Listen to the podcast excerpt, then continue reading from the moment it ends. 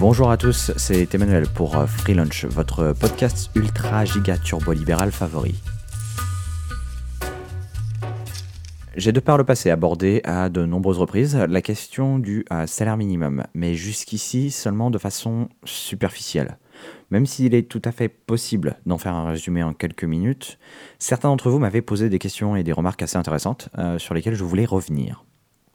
Au cas où vous n'auriez pas vu les vidéos que j'ai faites sur le sujet, euh, voici un rapide récapitulatif.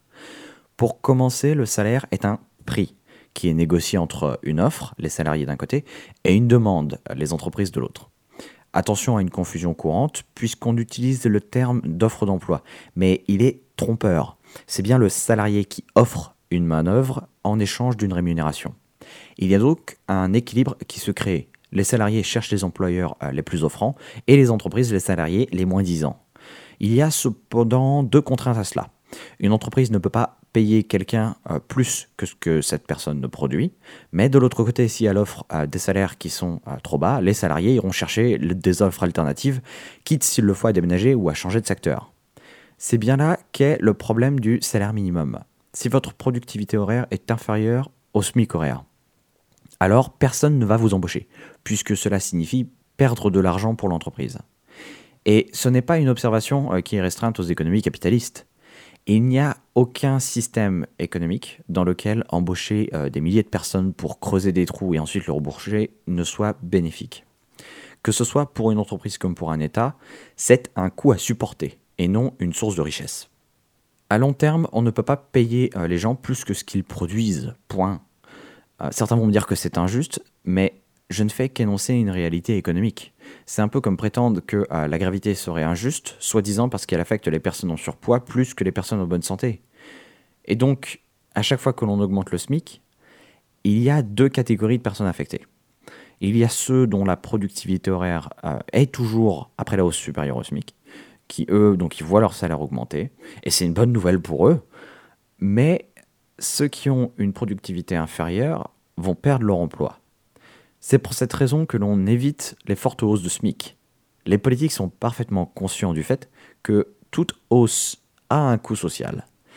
Par ailleurs, le débat parmi les économistes n'est pas de savoir si le SMIC augmente le chômage. Euh, c'est un fait qui est absolument établi. La vraie question est euh, de savoir peser le pour et le contre, et dans une situation euh, particulière, savoir si économiquement et socialement, augmenter le SMIC est, de façon globale, bénéfique ou non. Il y a par ailleurs deux conditions à remplir pour qu'une hausse puisse être globalement bénéfique sur le plan économique. Il faut que la productivité augmente plus rapidement que les salaires, c'est-à-dire qu'il y a en fait un, écart à corriger dans ce sens, et il faut que le taux de chômage euh, soit relativement faible. Malheureusement, la France ne remplit aucune de ces deux conditions, bien au contraire. Et donc, à mon sens, augmenter le salaire minimum est une erreur qu'il ne faudrait pas faire dans un contexte de fort chômage. Le baisser ne me semble pas non plus être une bonne idée pour des raisons purement politiques. Euh, c'est un symbole qui est extrêmement fort. Et euh, dans le climat social actuel, touche-moi au reviendrait à mettre le feu aux poudres.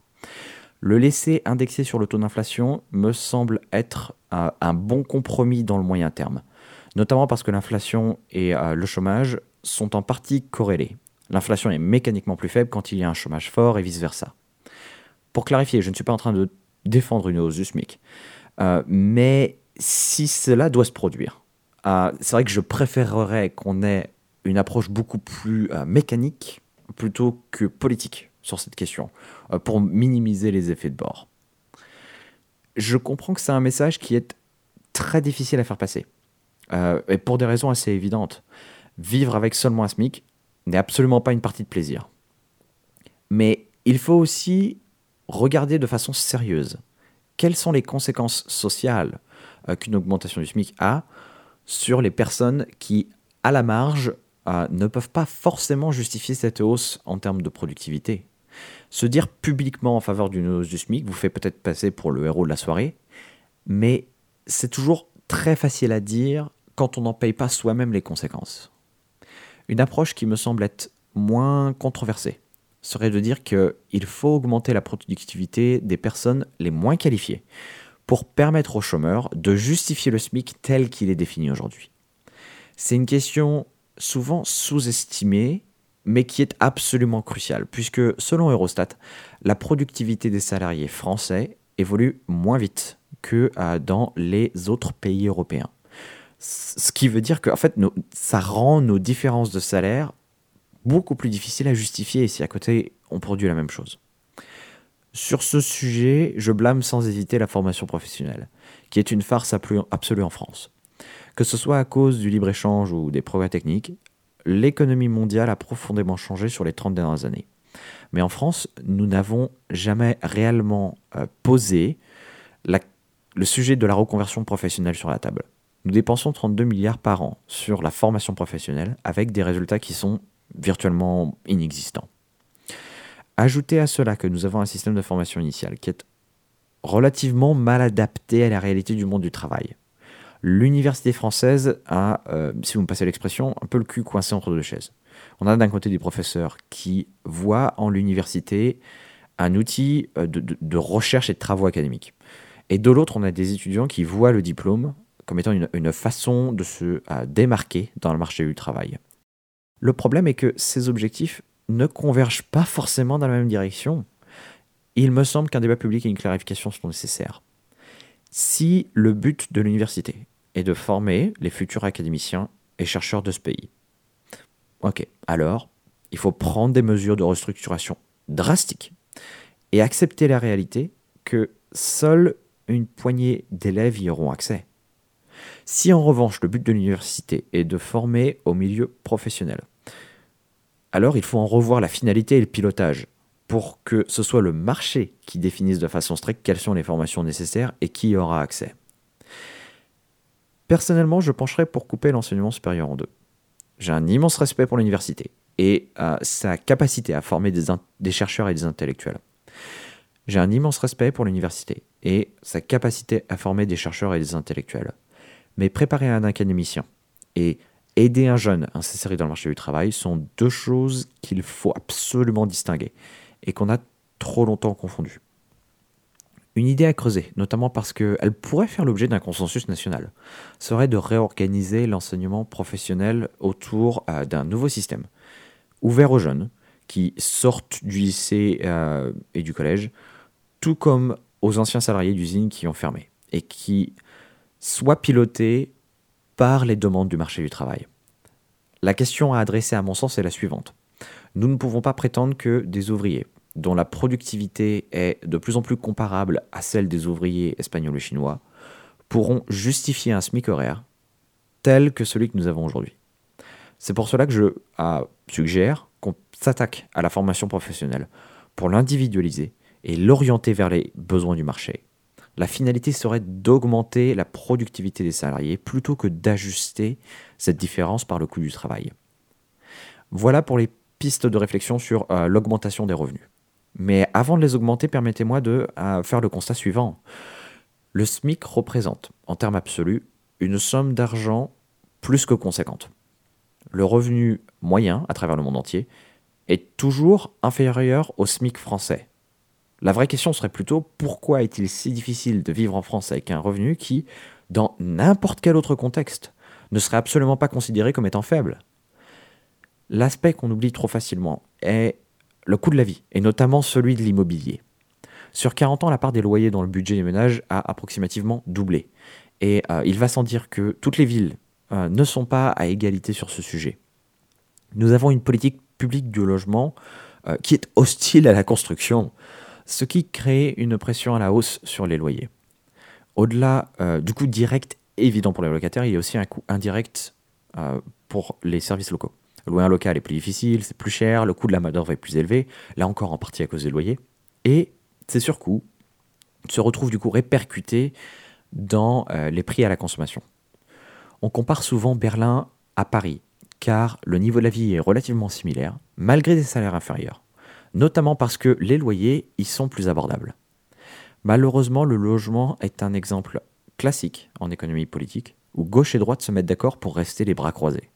La gauche a toujours été en guerre contre l'investissement immobilier, qu'elle perçoit comme étant un, outil d'exploitation de la part des propriétaires. Et euh, la droite est tout à fait satisfaite de voir la valeur de son patrimoine immobilier augmenter. Et enfin, il y a une réflexion à mener sur les aides sociales que l'on a aujourd'hui en place.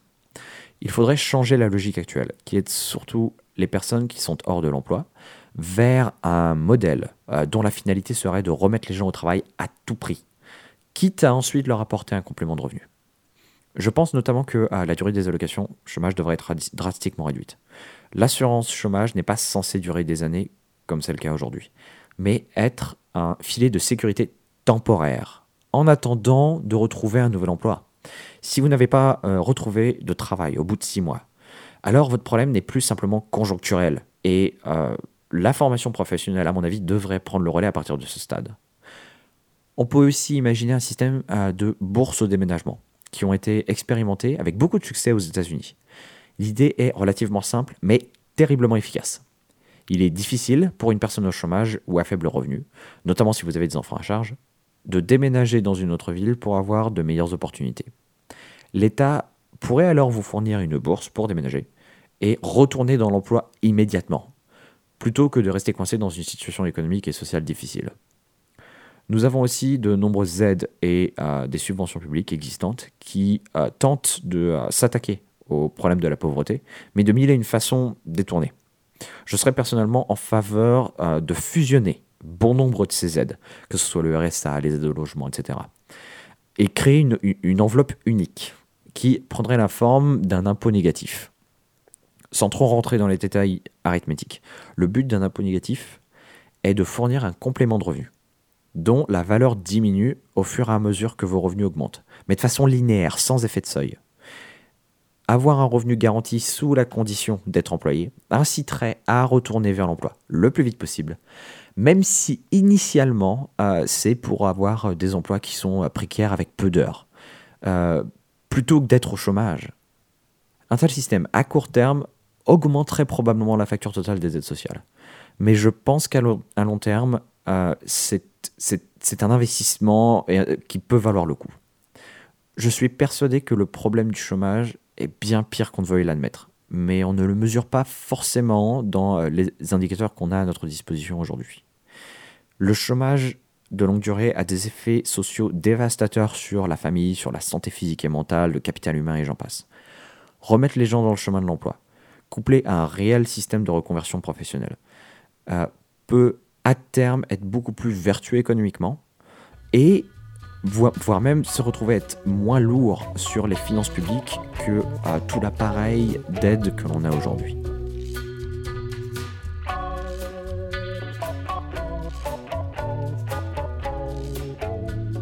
C'était le 38e épisode de Free Lunch. Comme d'habitude, je vous remercie pour votre fidélité. Vous pouvez euh, vous abonner. Je suis disponible sur iTunes et donc sur votre application de podcast favorite. Vous pouvez chercher le hipster néolibéral. Si vous avez des questions ou des remarques, n'hésitez pas à me laisser dans, laisser dans les commentaires. Vous pouvez aussi me retrouver sur les réseaux sociaux et je vous dis à la prochaine.